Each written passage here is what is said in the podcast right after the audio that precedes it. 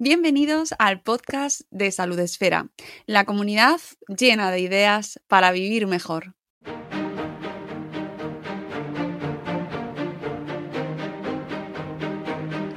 Bienvenidos a un nuevo episodio de Salud Esfera, este programa en el que intentamos acercaros a contenidos y a recursos, a temáticas, a personas, a libros, como el caso de que nos ocupa hoy, que nos ayuden a cuidarnos un poquito mejor en muchos aspectos, desde muchos enfoques diferentes. Ya sabéis que intentamos eh, pues transmitir la idea de que la salud eh, está compuesta de muchos factores ¿no? y, implica el cuidado de diferentes perspectivas, dimensiones de nuestra vida. Y en este caso creo que hoy va a quedar mm, bastante claro el hecho de que eh, cuidar la salud implica cuidarnos de muchas maneras también diferentes y que no siempre eh, tenemos en cuenta. Para ello, me, hoy traigo aquí al podcast a Pilar Benítez. buenos días, Pilar, lo primero. Buenos días, Mónica. Muchas gracias por acompañarnos. Sí. Muchas gracias. Eh, Pilar Benítez es consultora en hábitos de autocuidado. Oye, cuéntame en qué consiste esto de ser consultora de hábitos de autocuidado. Lo primero. Lo primero, mira, em, hace 20 años que me dedico a acompañar a la gente, sobre todo a las mujeres, a saber cuidarse de sí mismas a través de sus hábitos para conseguir ser las mujeres que desean ser. Porque el tema de los hábitos, Mónica, es, eh, es el kit de la cuestión, porque somos aquello, aquello que construimos con cada pequeño acto que hacemos. Y, ser consciente de qué hago ah, es lo que mm, nos ayuda a saber mm, cómo voy a estar y cómo voy a ser. Porque nada es por casualidad, nada, nada, nada, nada. ¿no? Todo es una relación causa-efecto. Entonces, cuando reducimos, ah, cuando vemos cómo estamos y entonces yo les ayudo a ver qué hacen, se dan cuenta de que hay muchas cosas que hacen, hábitos, que hacen por inercia muchas veces, que las llevan hacia un lugar donde ellas no quieren estar. Y entonces reconducimos, reconstruimos un poquito los hábitos para llegar hacia donde quieren, a nivel de salud, a nivel de bienestar emocional, a nivel de capacidad, eh, claridad mental, a nivel de calidad de relaciones, de todo, es que nos afecta en, todo, en todo, en todo. Sí. Publicas libro eh, a través de la editorial ARPA eh, que se llama Autocuidarse, 12 hábitos infalibles para vivir con salud, energía y armonía. Además con, una portada mm, con esta planta enredadera eh, que nos transporta un poco a ese mundo ¿no? del, vegetal, ¿no? un poco de la armonía, un poco de la, de la naturaleza, que estamos muy desconectados. Cuéntame un poco cómo surge este autocuidarse y si es reflejo de todos estos años que llevas acompañando a mujeres en estos procesos. Correcto, Mónica. Eh, pues mira, como te comentaba antes, yo ya llevo 20 em, años dedicándome a esto.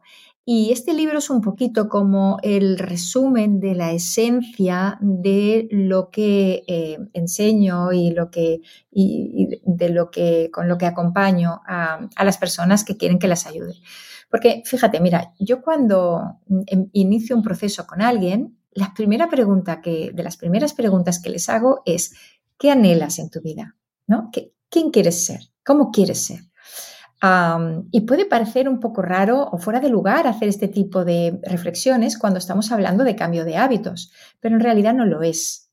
Eh, fíjate que suelo obtener respuestas como em, quiero encontrar sentido a lo que hago, quiero sentirme bien en mi cuerpo, quiero sentirme bien con los demás, quiero sentirme parte de la naturaleza conectada con el entorno, quiero disfrutar de la vida, ¿no? Entonces, son, todo esto son grandes objetivos que todos en algún momento nos planteamos, Mónica, ¿sí o no? ¿Verdad? Hombre, totalmente. sí, ¿verdad? Entonces, los hábitos eh, que, he puesto en el libro, que he resumido en el libro, son los hábitos esenciales eh, que nos dirigen a conseguir estas aspiraciones. Em, son hábitos que nos llevan no solo a obtener bienestar eh, físico, bienestar mental, sino también a disfrutar de una vida con sentido, ¿no? ah, aunque ya se ha abusado mucho de, esta idea, también a tener una vida más feliz, ¿no? Ah, porque em, mi forma de definir la felicidad es como, es vivir mm, disfrutando eh, o vivir conectada con el momento en cada instante, conectada con lo que se me presenta, mm, consciente de lo que es fácil y difícil, pero desde un estado de atención y pudiendo gestionar lo que se me presenta desde la serenidad, ¿no? entonces, todo esto lo podemos conseguir, Mónica, a través de unos buenos hábitos. Y no es tan complicado. Simplemente tenemos que tenerlo muy tenerlos claros, ¿no? no sé si te hago las respuestas muy largas, tú córtame, porque yo soy, me gusta explicar. No, no, no, no, tú, lo que tú consideres, que me parece ahí. Eh, luego cada, cada invitado, cada invitada encuentra su ritmo y, a mí me gusta que cada uno, eh, pues eso, os expliquéis de la manera que más os, gusta, ¿no? y, me parece tú tranquila. Pues mira, es que te, cuento, ¿no? Porque em, mm, el libro, eh, bueno, refleja un poquito de todo mi trabajo y que he intentado que fuera muy esencial. Em, porque intento que mm, las lectoras y los lectores tomen conciencia de la importancia de adoptar unos buenos hábitos que nos pueden ayudar a tener una vida más feliz, ¿no? En el sentido de lo que hemos dicho que era una vida feliz. Em, porque mm, muchas veces la felicidad la, la definimos en función de ideas externas de lo que es el éxito y no buscamos y no, y no ahondamos para encontrar nuestra propia definición, ¿no? Y para encontrar eso hemos de empezar por cuidarnos.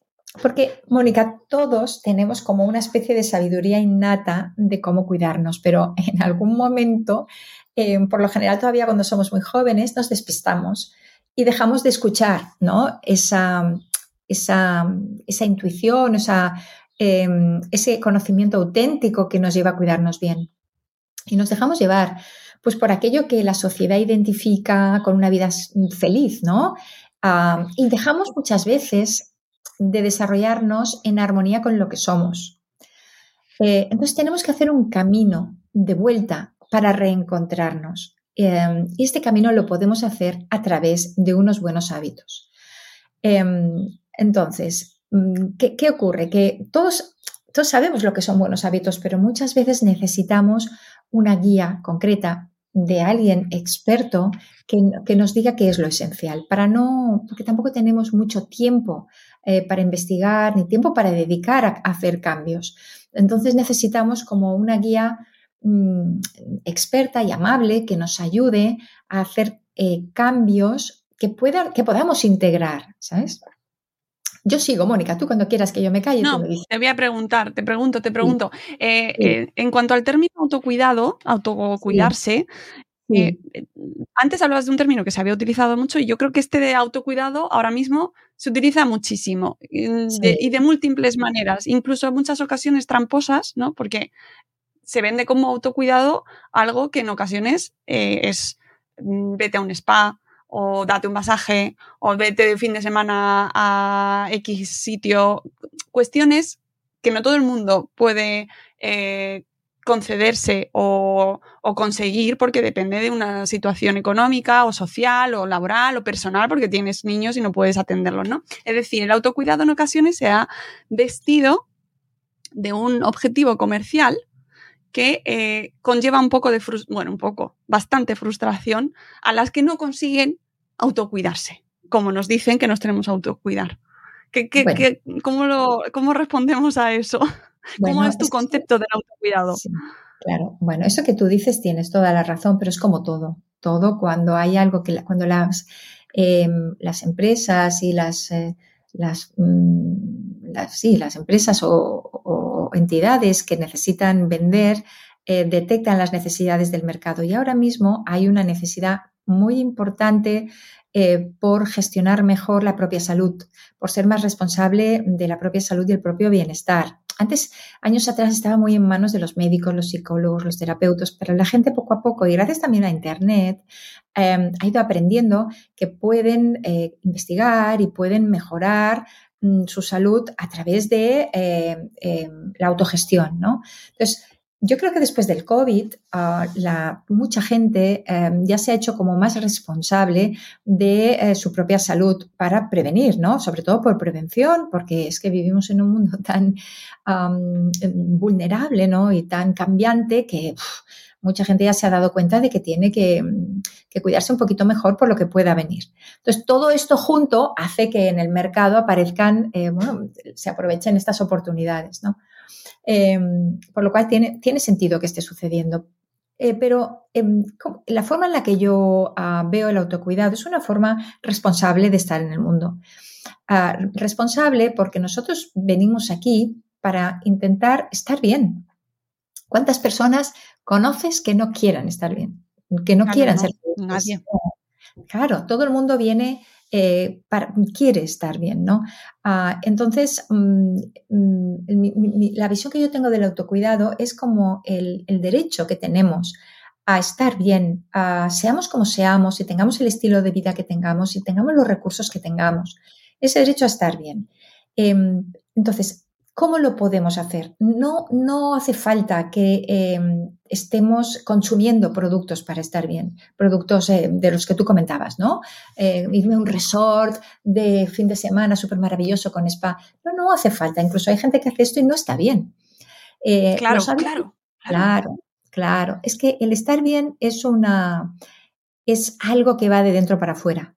¿no? Y ningún, nadie puede entrar dentro de nuestro, solo somos nosotros los que podemos gestionar eso, ¿no? Entonces el autocuidado va por ahí, ¿no? Va por hacerme responsable de, de, de, cómo estoy, porque cómo estoy es el resultado de cómo me gestiono y de cómo me cuido. Eh, mira, ejemplos muy básicos. Si yo quiero ser ah, una persona deportista, tengo que hacer deporte, es que está claro. Si yo quiero ser una persona que sepa de música, tengo que estudiar música. Es que no. Si yo quiero ser una persona que se encuentre eh, ligera eh, en su peso, con una buena inmunidad eh, y, que digiera bien y que tenga energía, tengo que cuidar lo que como, lo que descanso, ¿no? Es que es así, ah, sobre todo a partir de una edad. Entonces, el autocuidado pasa por esa responsabilidad de coger las riendas de mi vida para encontrarme, para ser feliz, que sea lo que, sea lo que yo aspiro al final. Es el anhelo último de todo el mundo. Entonces, ¿es difícil eso? En absoluto, en absoluto. Lo único que tenemos que saber cuáles son los pilares sobre los que yo no puedo, que no puedo perder de vista. Mm, también te digo, Mónica, que no hace falta ser fundamentalista ni un loco del, cuidado de la salud, porque nos vamos al otro extremo. Siempre dentro del equilibrio. Pero hay ciertas cosas que siempre dentro del equilibrio, eh, si yo las no puedo, o sea, no las pierdo de vista, voy a conseguir este, esta, esta propia gestión del bienestar eh, con éxito.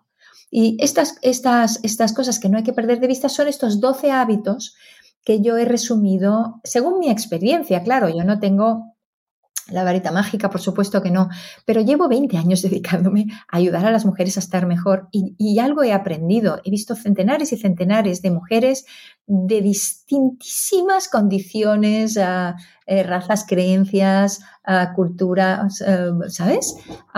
Pero em, entonces, em, perdón, un segundito. Pasa nada. Eh, bueno, entonces, eh, por eso te digo que es una, es una, es como eh, el resultado de, ver casos y casos y casos y ver cómo todas ellas, aunque son tan diferentes, reaccionan bien y de forma muy positiva a, a esto, ¿no? A estos hábitos. Y son hábitos ah, muy, mm, te diría yo, que básicos. Pasa que a veces perdemos de vista lo básico, nos enredamos en lo más em, complicado, ¿no? Mm, entonces, tú me has comentado que la portada es muy bonita. La portada es muy bonita. Eh, no la hice yo, la hizo una diseñadora gráfica de la editorial y cuando me la enseñó me pareció mm, muy armónica con, el contenido del libro, incluso con mi forma de ser. Porque a mí me encanta la naturaleza. De hecho, yo vivo en el campo desde hace un año. He dejado mm, la ciudad, mi ciudad natal, mis hijos ya han crecido y yo me he ido a vivir con mi pareja al campo Y porque uno de los hábitos, y de hecho el último hábito que menciono en el libro, que eh, yo digo que es un hábito que tenemos que incorporar de forma transversal a todos los demás, es decir, que tiene que estar siempre presente, es el hábito de estar en contacto con la naturaleza. Porque la naturaleza eh, nos regenera, nos ayuda a regenerarnos, a centrarnos, nos conecta con lo que es real, eh, con los elementos, y es un hábito que a veces, viviendo en las grandes ciudades y con la vida tan intensa que llevamos, pues es un hábito que a veces no tenemos en cuenta. Y en el libro también intento explicar cómo dar recursos a las personas que viven en la ciudad para poder hacer eso de forma regular. cuando no tienen la oportunidad de salir a la montaña, a la playa, al campo, pues cómo poder integrar em, la energía de la naturaleza también en sus vidas de forma eh, cotidiana, que es muy, muy importante, ¿no? ¿Y cómo identificamos? Eh, porque antes hablabas de, que el autocuidado o, encontrar ese bienestar va de dentro para afuera, pero ¿qué peso le damos a lo social? ¿Y cómo em, lo integramos dentro de esa búsqueda del bienestar? Es decir, tú te habrás encontrado en estos 20 años de todo tipo de situaciones en las cuales no solo depende de una misma el hecho de encontrar el equilibrio, sino de mm, manejar las circunstancias que tiene, que serán distintas a la otra persona, ¿no? ¿Qué peso tiene y cómo manejamos eh, lo que ocurre fuera de nuestro entorno? No todo el mundo puede elegir irse a vivir al campo, por ejemplo, ¿no? No, claro que no, claro que no. No, no, yo te he contado lo del campo como mi ejemplo personal que fue una. Lo sé, lo sé. lo sé, pero bueno, lo, elegía como punto que mucha gente dirá, escuchará, bueno, es que yo no me puedo ir, no me puedo ir, ese punto ya falló. ¿Cómo manejamos esa lucha? Sí, sí, sí, sí, te entiendo perfectamente. Primero quiero decir que en el libro ya considero que no todo el mundo se puede ir al campo y por eso doy recursos para integrar eh, la energía de la naturaleza en, el hogar cuando el hogar es muy urbano. ¿Sí? Eso punto número uno. Entonces, eh, Mónica, claro, cada uno tiene su realidad.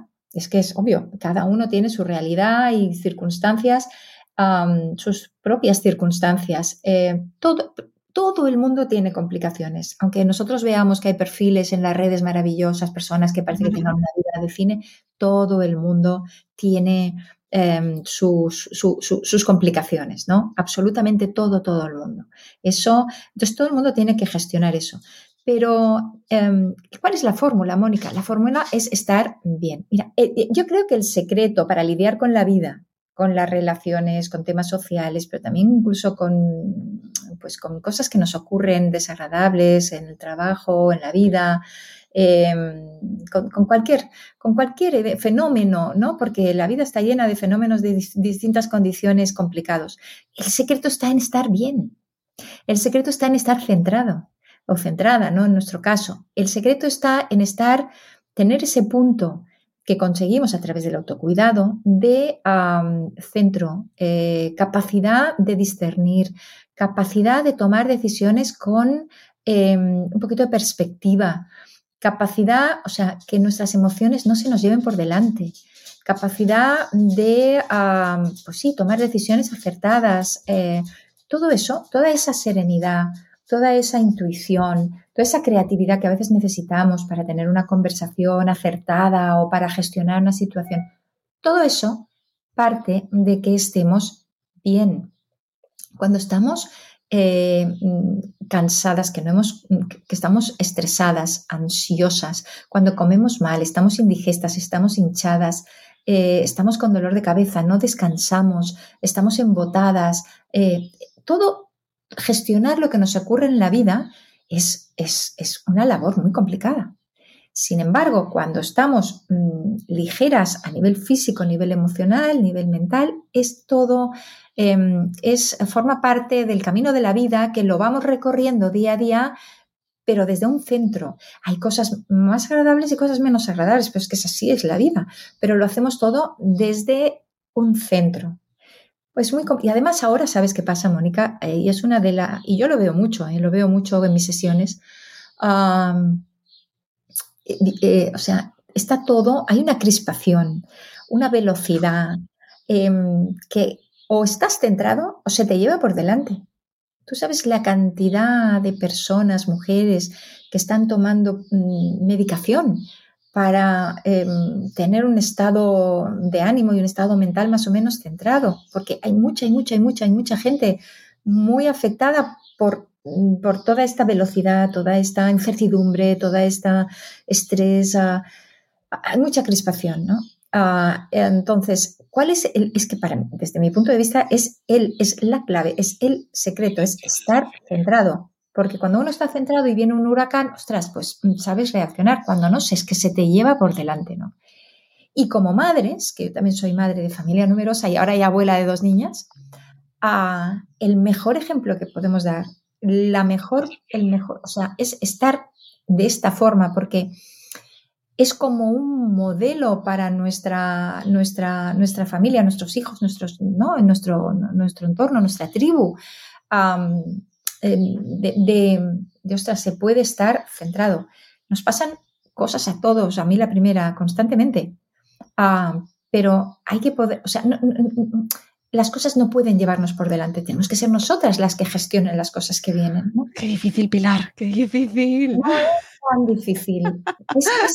Eh, no es tan difícil, Mónica, de verdad que no. Por eso intento explicarlo en el libro. Lo sé, lo sé, y lo he leído y, hay un montón de cosas que me gustan mucho y te estoy ahí cuestionando porque es un concepto que genera mucha resistencia en muchas ocasiones, precisamente por cómo se nos vende, en, ¿sabes? Por eso quiero eh, que la gente porque estoy muy de acuerdo contigo en, muchas, en muchos conceptos, pero como se ha envuelto desde mm, ese mensaje de si quieres puedes y no es y no y ese si quieres puedes genera mucha frustración en muchas ocasiones.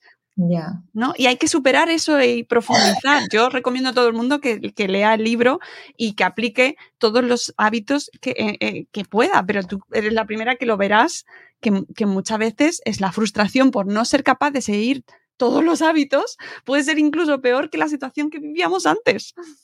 No, eh, no estoy de acuerdo, Mónica. Si lo haces de la forma en la que yo, no, de verdad, en la forma en que yo, lo que tú dices es, es, sí, lo que tú dices tiene todo el sentido, pero si profundizas un poquito en el libro, tú ves que yo te estoy diciendo que las cosas se tienen que hacer poco a poco y paso a paso.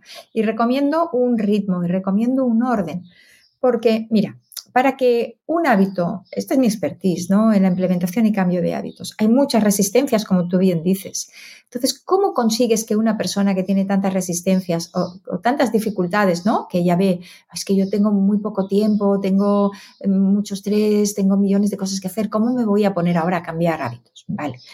Pues um, todo eso son argumentos del autosaboteador interno para cuando intenta salir de la zona de confort. Entonces, ¿Cómo conseguimos que una persona pueda implementar nuevos hábitos? El secreto es, primero, em, trabajar un poquito con ella y preguntarle, ¿por qué? ¿Cuál es la palanca? Descubrir, hablando con ella, cuál es la palanca que la va, que la mueve a hacer esos cambios. Esa palanca es una razón más fuerte que todas esas excusas del saboteador interno.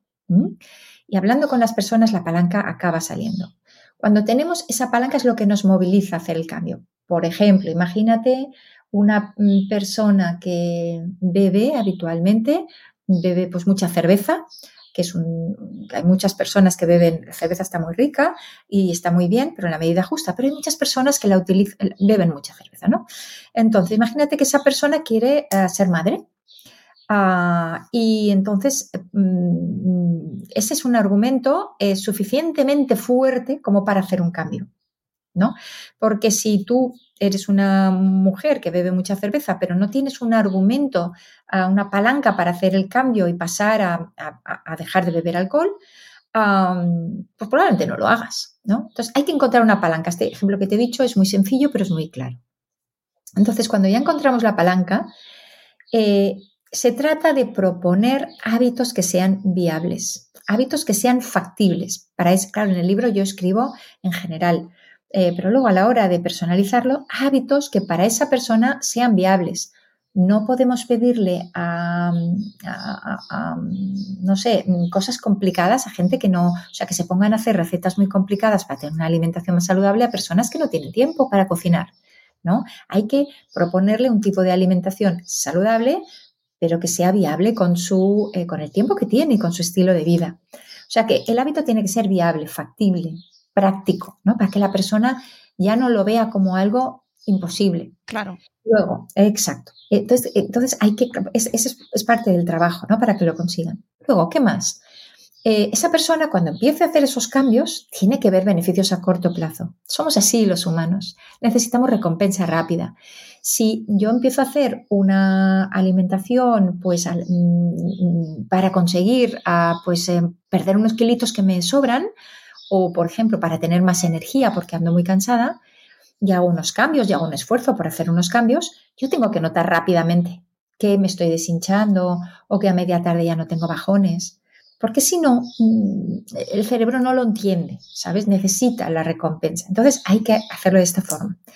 Otro punto muy importante es vigilar que esa persona que está haciendo el cambio o los cambios eh, no encuentre fricciones en el entorno. Es decir, imagínate una niña, una joven o no tan joven, pero que vive con sus padres todavía, que quiere pasar a ser vegana porque por convicción, ¿no? Pues esa persona necesita el apoyo de su entorno, de su familia, porque si cuando se sienta a la mesa o en la nevera está todo lleno o cuando, ¿sabes?, van a cenar o a comer, ah, y si hay alguien que se ocupa, pues, de, pongamos la madre o el padre, de, alimentar a la familia, ¿no?, de los menús y tal, y le ponen siempre alimentos de, mm, de origen animal, esa persona le va a ser imposible hacer ese cambio.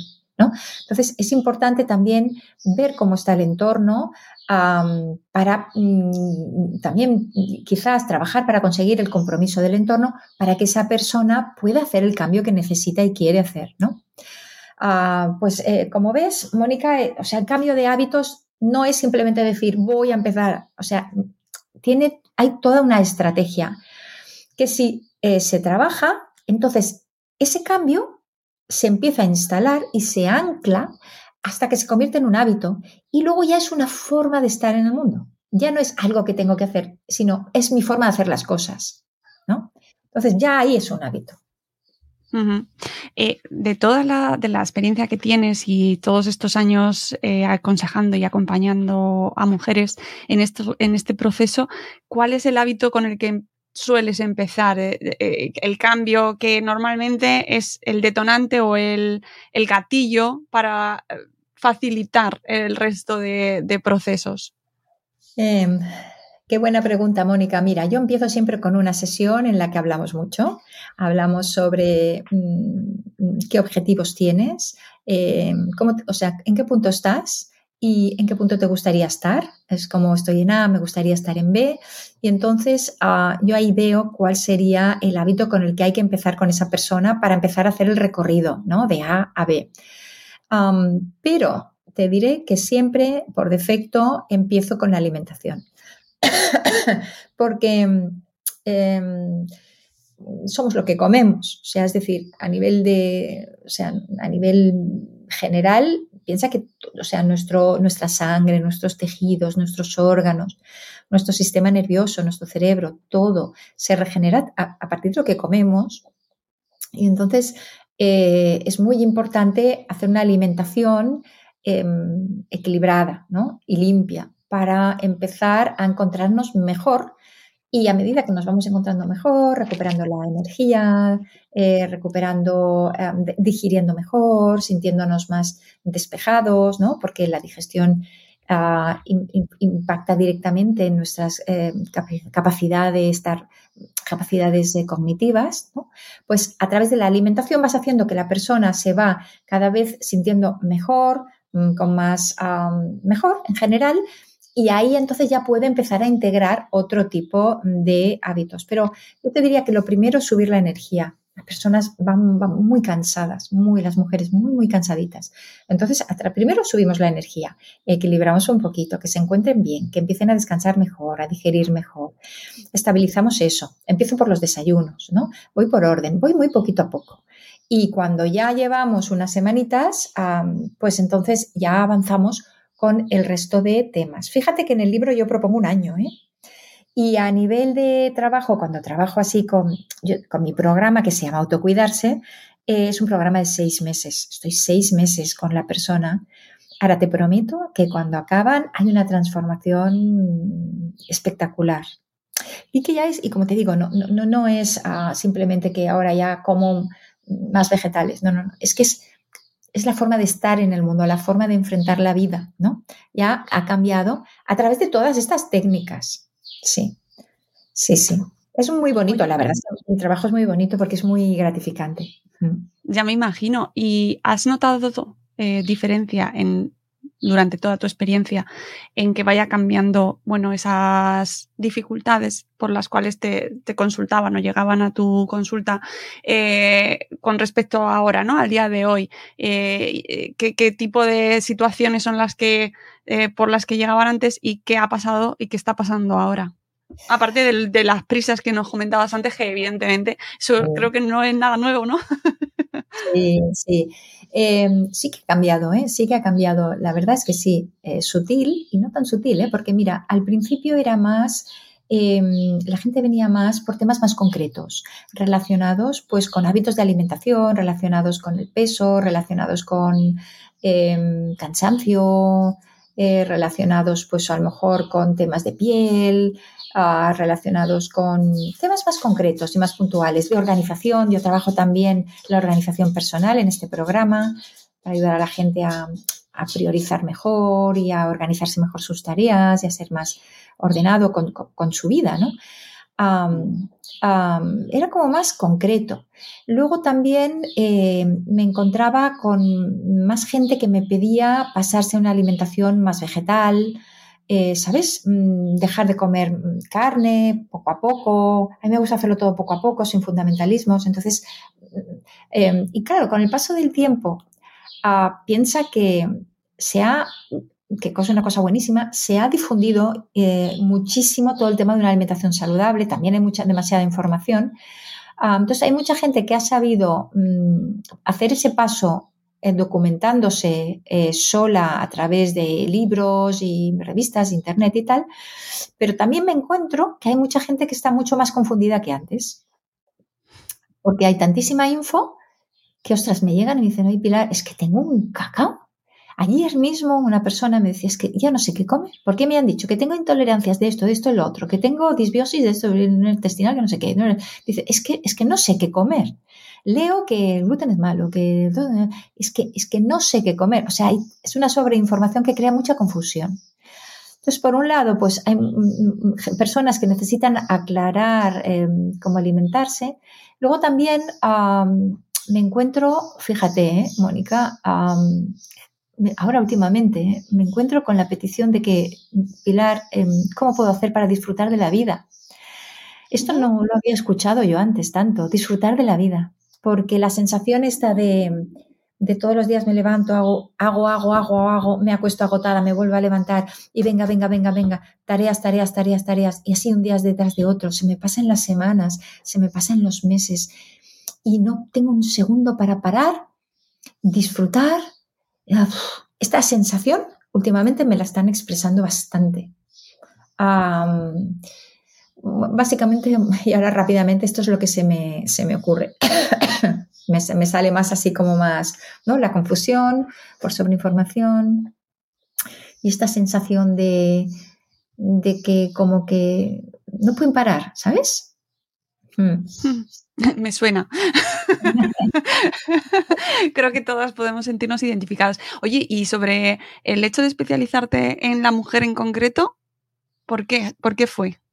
Eh, fue porque, primero por defecto, porque yo somos cinco hermanas, cinco chicas muy seguidas. Ah, y el tema mujer en mi familia eh, tiene mucho peso porque somos muchas mujeres, ¿no? La comunidad de mujeres, el compartir cosas con mujeres es algo que, viene conmigo. Em, y luego porque yo estuve mucho tiempo ah, haciendo, trabajando en, una, en un centro de medicina integrativa y ayudaba a las personas em, con la dieta para, o sea, los, profesionales les ponían una serie de diagnósticos y yo les ayudaba con la dieta, ¿no? entonces, las personas fueran, eh, fueran hombres o fueran mujeres, de alguna forma siempre mi interlocutor era una mujer. ¿sabes? Ah, siempre, si, era un hombre el, paciente, bueno, pues yo acababa hablando con, la pareja o con la madre o con la hija. De alguna es que ha sido muy orgánico, Mónica. De alguna forma me he encontrado siempre mm, trabajando con mujeres, aunque fuera para hombres. Que esto ha ido cambiando también con los años, ¿eh? Ah, y entonces ocurrió que mm, en aquella época mi primer libro surgió porque tengo una amiga periodista eh, a la que yo le ayudaba con, pues, organizando también sus hábitos y un día me dijo, eh, me dijo, Pili, ¿por qué no escribes un libro con todo esto que me cuentas? Dice, aquí hay para escribir un libro. Y me acuerdo que yo pensé, yo un libro, mm, no sé por dónde empezar. Y ella me dijo, me dijo, ponte y empieza a tomar notas y dales una estructura. Y de ahí salió mi primer libro. Y entonces cuando yo no sabía cómo ponerme a, escribir eso, esta amiga periodista me dijo, tú piensa que me lo cuentas a mí. Entonces yo empecé a escribir como para una amiga a la que yo, porque ella era mi amiga, como una amiga a la que yo intentaba ayudar y compartir, más que ayudar es un poco arrogante, pero yo intentaba acompañar y compartir mi conocimiento con ella, ¿no? Y entonces me di cuenta de que en mi mente, cuando yo pienso en, siempre pienso en, mujeres, en acompañar a mujeres. Y a partir de ahí, de ese libro, empecé mi programa este de, acompañamiento que hago. Y entonces me di cuenta de que estoy, de que lo hago para las mujeres y de que mi, mi conocimiento también está muy enfocado en mujeres y mi ex, y claro, que eso se va retroalimentando. Cuantas más mujeres veo, más especialista en mujeres me hago. Y luego cuando me ha entrado algún hombre que también he llevado, me doy cuenta de que, mm, o sea, honestamente lo digo, no, puedo aportarles tanto como a las mujeres porque no les conozco igual de bien. ¿Sabes? Pero este libro lo pueden leer también hombres, ¿eh? Sí, absolutamente. También es para hombres, absolutamente. Sí, sí, sí. Este, además lo he hecho en, de una forma inclusiva este, y, los hábitos que hay aquí no eh, están tan enfocados, por ejemplo, o sea, son más universales, sí. Sí, sí, pero es verdad que mi programa, el programa este de acompañamiento que yo hago, autocuidarse, uh, es para mujeres. Mm. Aunque a veces, a veces si me, se me presenta un hombre y me dice, oye Pilar, venga, que yo lo, lo hacemos y, no, y, lo hacemos con éxito y todo, pero en general, en general, mm, yo creo que se me dan mejor las mujeres porque soy mujer, porque es como aquello cuando vas a, estás embarazada y vas a, a que te vea el ginecólogo o la Claro, mm, yo siempre he sentido que me va a entender mejor una mujer a la que le pasan las mismas cosas que a mí, ¿sabes? que no quiero decir que tal, pero ya me entiendes por dónde lo que quiero, lo que quiero expresar, ¿no? Siempre es mejor que te acompañe alguien que ha podido compartir, ha podido vivir, ha podido experimentar aquello que te está pasando. Pues eh, yo os recomiendo la lectura de este autocuidarse. Tenéis 12 eh, hábitos. El, término de infalibles, eh, tienes que poner ahí la letra pequeña demostrado en mis 20 años de experiencia, como en la publicidad. Sí, siento valiente porque es que está, lo tengo comprobado. de ella, pues ya está.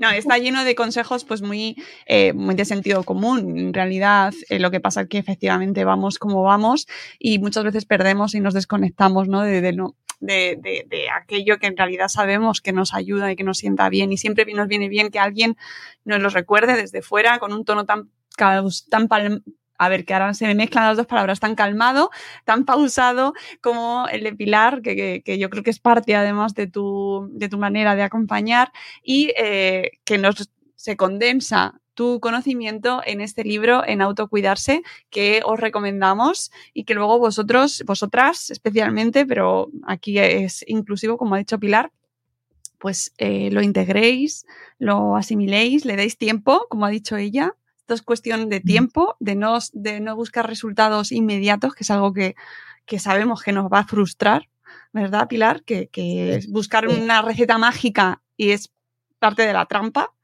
Exacto, sí, sí. Y, que, y, solo el hecho de leer ya me parece uno de los mejores hábitos, eh, leer, dedicarle tiempo a la lectura y a, pensar y a reflexionar en todo aquello que nos propones. Así que muchísimas gracias Pilar por tu tiempo y enhorabuena por, por este libro tan recomendable. Muchísimas gracias, Mónica. Ha sido un placer y, a partir de ahora ya tienes una seguidora más en tu proyecto. Muchísimas gracias. Dejaremos en las notas del programa eh, pues eh, toda tu información para que todas aquellas que estéis interesadas la podáis seguir, que tiene un proyecto muy interesante y ya habéis visto que nos afecta directamente. Prácticamente todo el mundo. Muchas gracias, Pilar. Ha sido un placer, Mónica. Un abrazo para todos. Chao, chao. Y nosotros volveremos en un nuevo episodio del podcast de Salud de Esfera. Espero que os haya resultado tan interesante como a mí. Volveremos muy pronto. Adiós.